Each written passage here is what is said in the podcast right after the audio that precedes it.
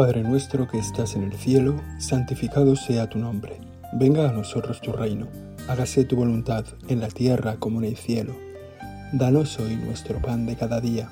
Perdona nuestras ofensas, como también nosotros perdonamos a los que nos ofenden. No nos dejes caer en la tentación y líbranos del mal. Amén.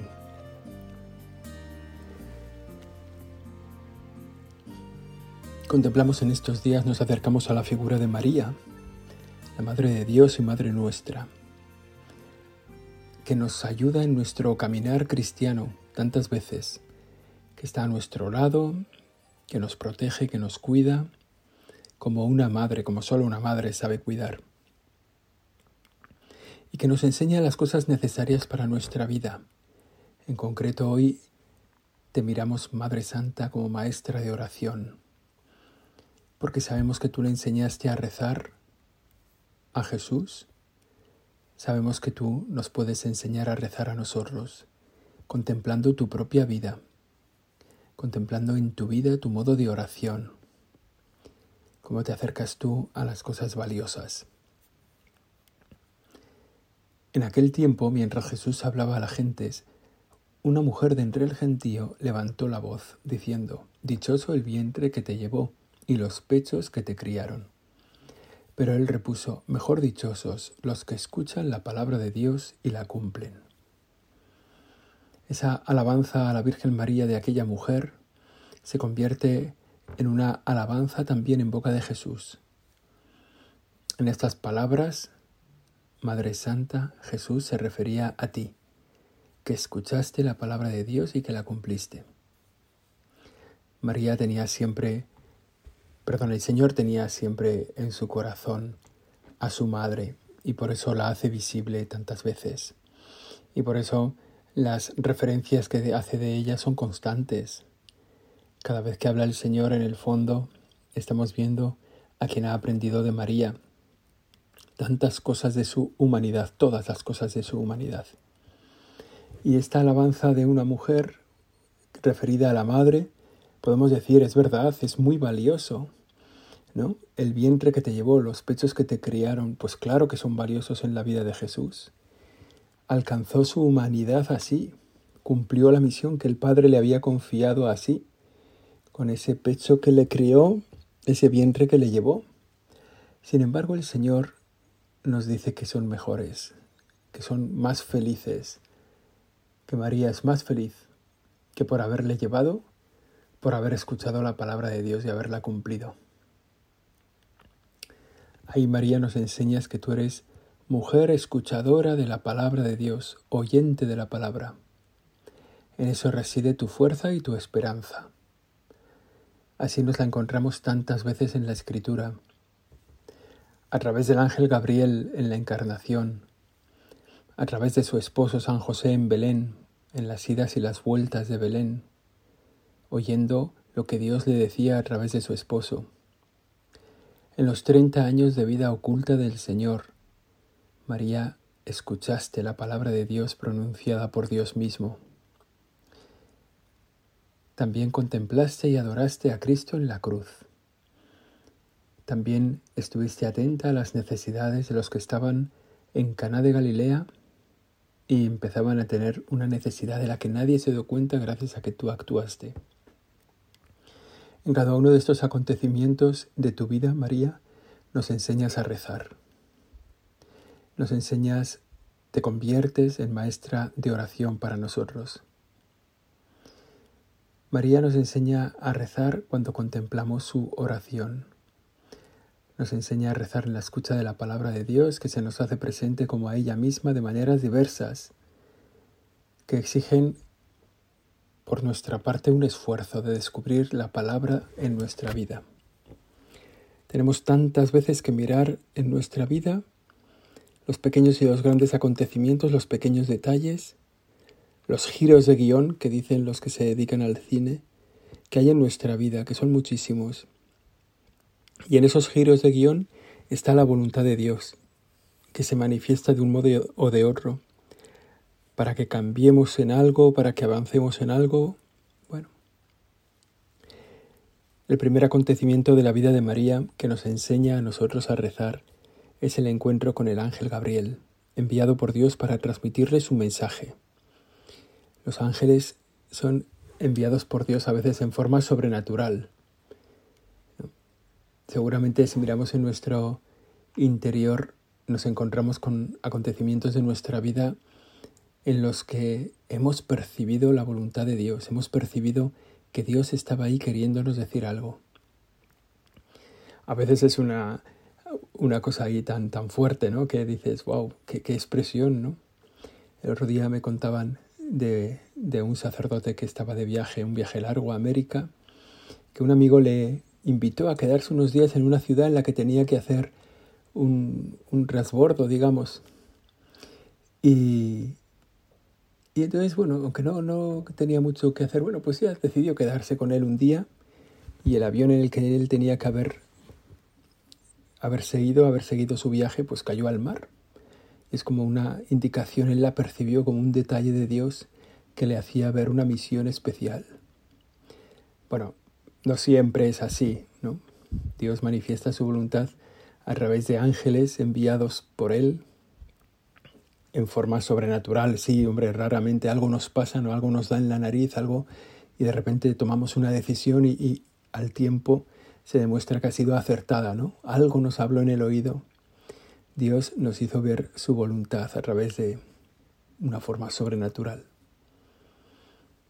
Otras es en forma humana, otras veces Dios nos habla a través de la palabra de un amigo, de una lectura, de una conversación en un viaje de autobús, en un encuentro inopinado por la calle con una persona, en una lectura casual, nos encontramos una palabra de Dios para nuestra vida. Tú, Señor, te acercas con todos los medios a nosotros. Y nosotros te lo agradecemos. Porque en buena, en buena parte hacer oración consiste en encontrar el tono de voz en el que tú nos hablas. Tú siempre estás hablándonos, pero hacer oraciones, encontrar el tono que nos hace comprender la modulación de lo que estamos escuchando, coger el volumen y, darnos cuenta, este es el mensaje de Dios para mí. Tú te acercas por todos los medios. A veces es un ángel directamente. Alégrate María llena de gracia, el Señor está contigo.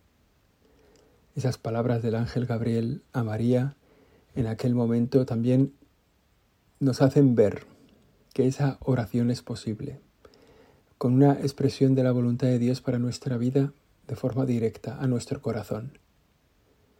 Seguro que seguro que todos tenemos una vocación. Seguro que muchos de nosotros la hemos descubierto ya, ya sabemos lo que Dios nos pide en nuestra vida y a lo mejor lo estamos llevando a cabo. Si miramos el momento de nuestra vocación, habrá de todo. Habrá personas que la han recibido, bueno, a través de una vida normal, en una conversación normal, en un descubrir natural, paulatino, de lo que Dios quería para su vida. Habrá otros, como, como, yo mismo, pero como más gente que conocemos, que, que, la han descubierto de una forma sorprendente y que nos ha dejado un poco eh, tumbativo, o sea, una gracia un poco tumbativa, ¿no? Que dices, ahí va, lo que Dios quiere es esto. Bueno, da igual, ¿no? Pero todos seguro que tenemos experiencia de una palabra de Dios dicha para nosotros directamente, como esta de María. Alégrate, María, llena de gracia, el Señor está contigo. Todos habremos recibido de manera sorprendente, sorprendente una inspiración un poco compleja, completa, que nos ha dejado sorprendidos, como a la espera de que se cumpla nos hemos encontrado así. También en María encontramos esta maestra de oración que descubre la voluntad de Dios en las personas que le aman. En su esposo San José. En su esposo encuentra también la voluntad de Dios para su vida. Vamos a Egipto. Volvemos de Egipto. Nos vamos a Nazaret. En esa comunión de vida y amor que es el matrimonio, se manifiesta también la voluntad de Dios. Uno descubre que en el otro también actúa Dios. Bueno, esa comunión de vida que se da también en las personas que aman, que se da en las personas que te aman, que buscan tu bien y lo piensan y lo rezan para ti y te lo transmiten, ahí también se hace presente la voluntad de Dios. Las personas que nos quieren, que rezan por nosotros, que le piden a Dios luces para nosotros, esas personas también nos transmiten su voluntad. Y tenemos que tener un poco ese corazón abierto para darnos cuenta de que hay personas que nos cuentan la voluntad de Dios para mí. Lo hacen muchas veces en la dirección espiritual, en el acompañamiento. Ahora está muy de moda el coach, el coaching, ¿no?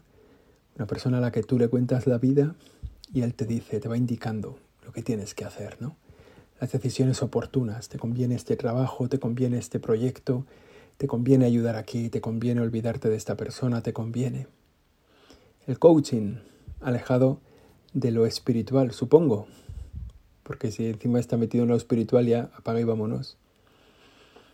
En la vida espiritual tenemos esto, ¿no? El acompañamiento, la dirección espiritual, lo que han sido los grandes maestros de espiritualidad, que han vivido a lo mejor ocultos en medio de la ciudad, en medio de nuestros barrios. Gente que tiene una especial relación con Dios y que tiene una especial relación con las personas y les ayuda en su vida cristiana. Todos nosotros necesitamos una dirección espiritual.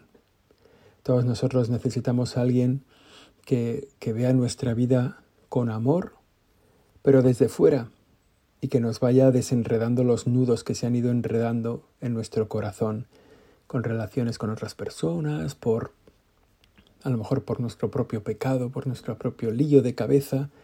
Bueno, necesitamos a alguien que nos ayude en todo lo relativo a lo espiritual. Bueno, pues ahí también encontramos la voluntad de Dios para nuestras vidas. Estas apariciones de personas que nos ayudan son más frecuentes que esas que decíamos antes de los ángeles, ¿no? que aparecen de manera... No, estas son más frecuentes. Pero también exigen un esfuerzo.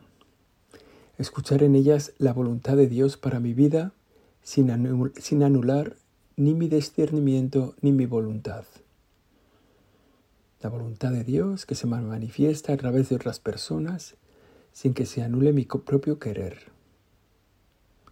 Bueno, es una forma de aprender a rezar. La Virgen María en su vida lo vivió así. Cuando fuera, sería el ángel. Cuando no, sería su, su esposo, San José. Encontraría la voluntad de Dios también en las lecturas de la palabra de Dios. Bueno, la Virgen María que nos enseña, ¿no? que nos hace pensar ¿Qué relación tengo que tener yo con Dios? ¿Cómo tengo que rezar mejor? A través de la palabra, a través de mi propio ponerme en la voluntad de Dios, a través de las personas que me quieren, que me aman, que buscan para mí o que me hacen visible ese querer de Dios en mi vida. Gente que me ayuda a rezar. Pero ninguna duda, sin ninguna duda, el cauce más directo para la oración de María que es el que mejor podemos heredar nosotros, es la conversación particular y directa con Jesús. ¿Qué conversaciones, cuántas conversaciones habría tenido Jesús con María a lo largo de su vida? Qué sabrosas todas ellas, porque se mezclaría por un lado el conocimiento propio de la edad de Jesús, su infancia, su juventud, su adolescencia, su primera madurez, ¿no?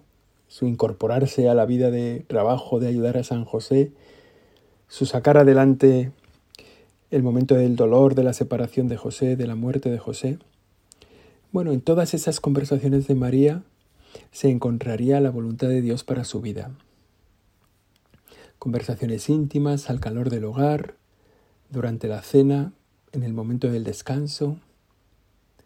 Esa relación personal de Jesús con María donde María se nos hace para nosotros maestra también de oración.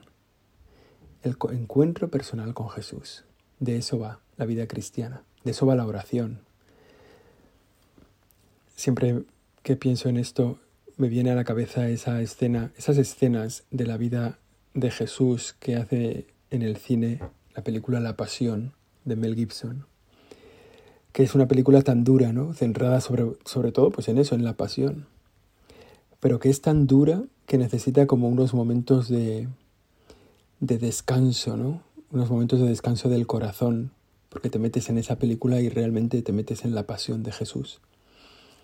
Y ese momento de descanso del corazón lo adorna el director con unos flashbacks sobre la vida de Jesús, ¿no? una vuelta al pasado, como a modo de recuerdo en el momento de la pasión, en distintos momentos de la pasión, Jesús como que recuerda momentos de su vida. Y hay un momento especialmente delicioso, especialmente humano, que es el momento en que Jesús eh, está hablando con la Virgen María y le está contando cómo ha diseñado una mesa nueva y le, le va mostrando cómo se puede usar esa mesa nueva y, bueno, de algún modo nos hace ver esa naturalidad de la relación de Jesús con su madre.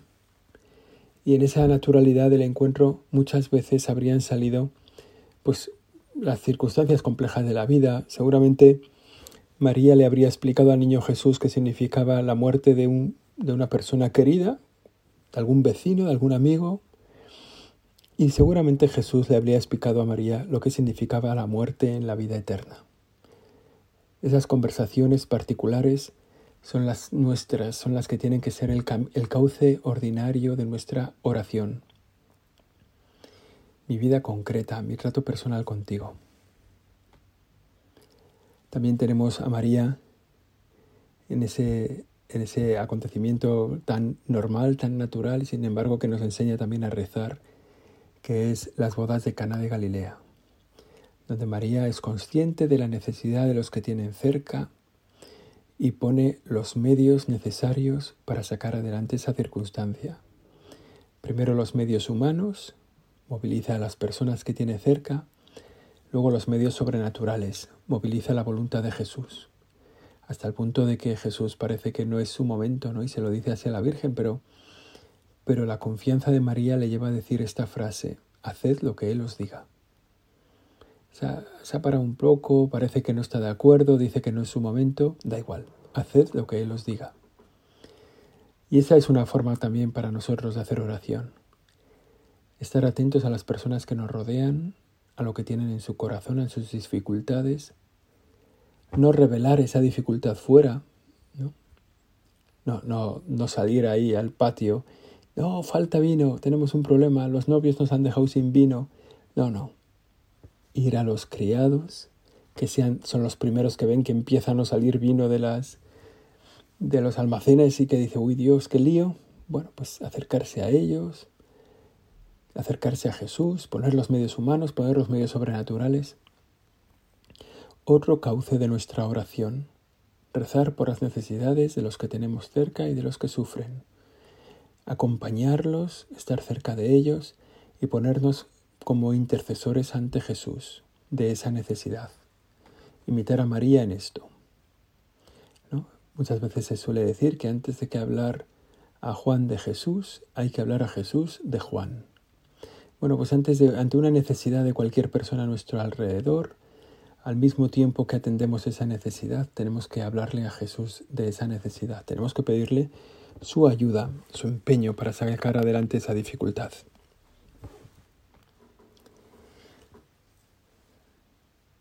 Un último ejemplo de María que nos se aparece entre nosotros como maestra de oración, que es en la oscuridad de la cruz en los momentos de mayor problema, de mayor dificultad, cuando todas las luces de su vida parecen apagarse, cuando todo lo que ella ha vivido con tanta claridad en su corazón, con tanta alegría, con tanta paz, parece desaparecer en el Calvario, en la oscuridad de la cruz, en el silencio, en la contemplación.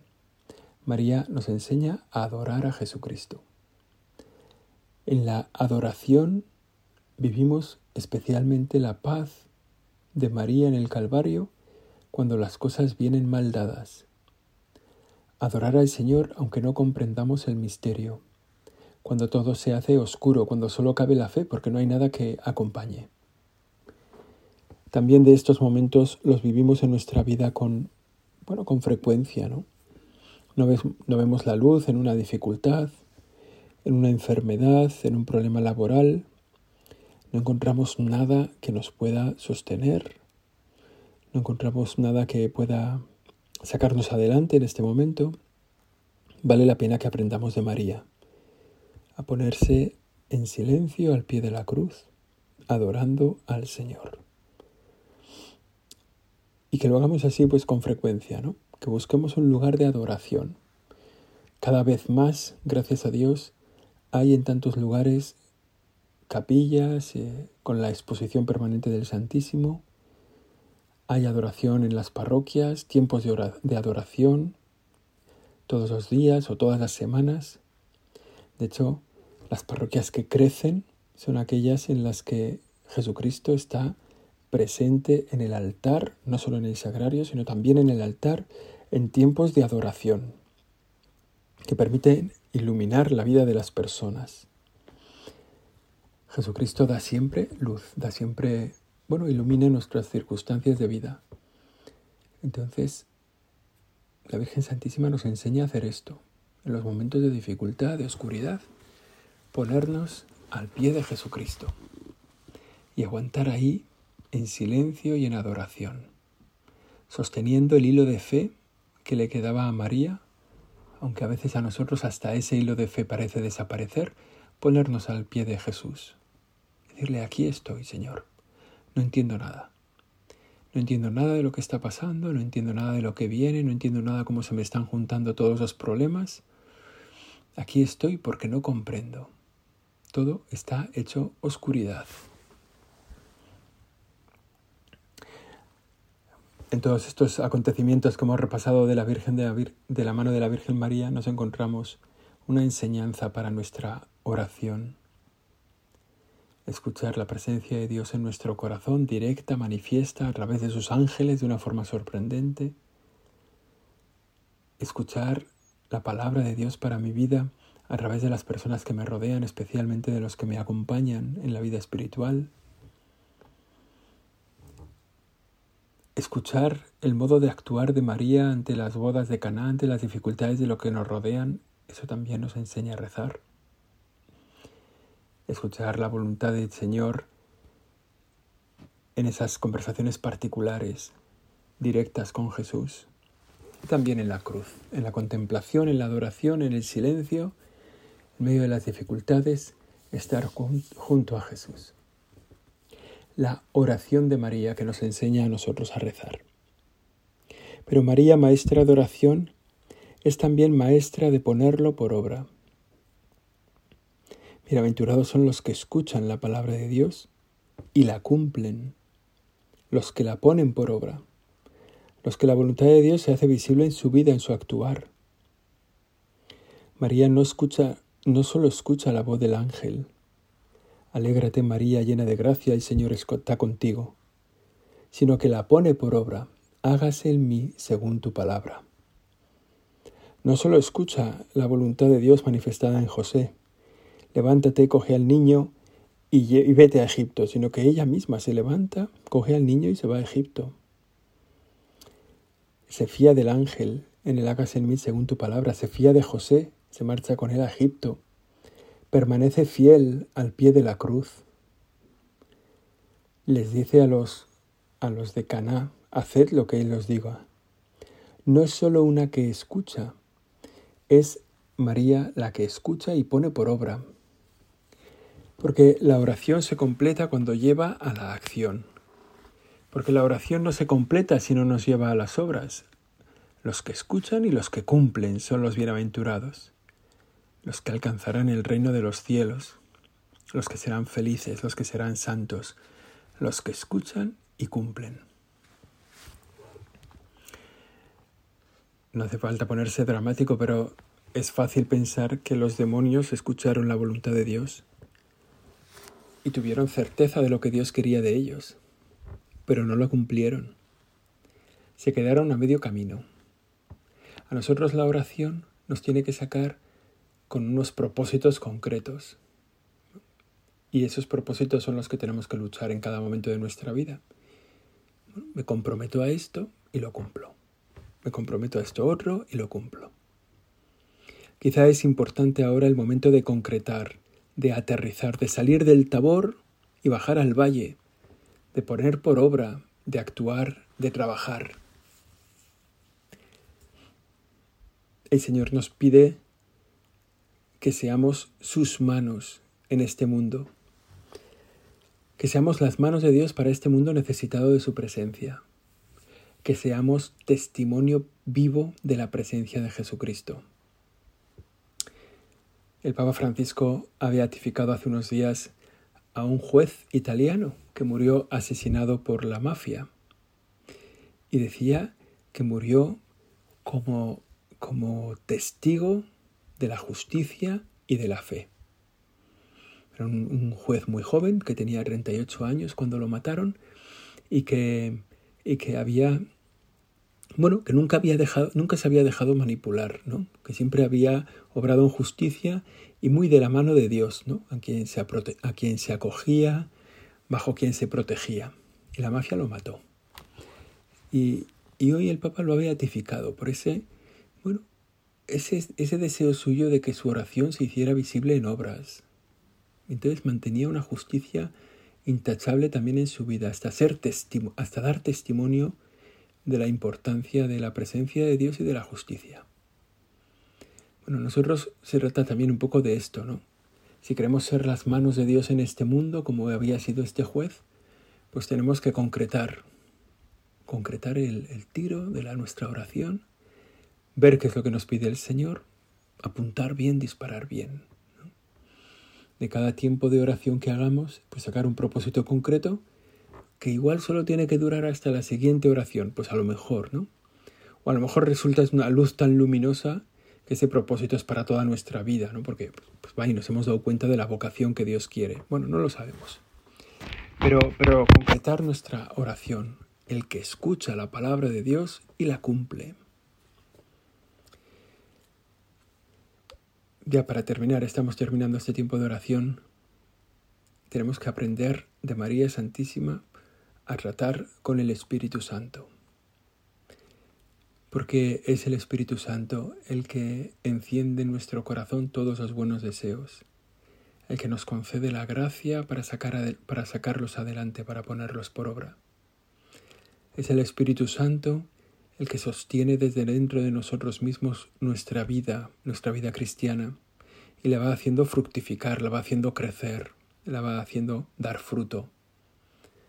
Y en María nos encontramos esa relación especial con el Espíritu Santo. El Señor está contigo. Está llena de gracia. Esa relación especial que fue fecunda en el nacimiento de Jesucristo.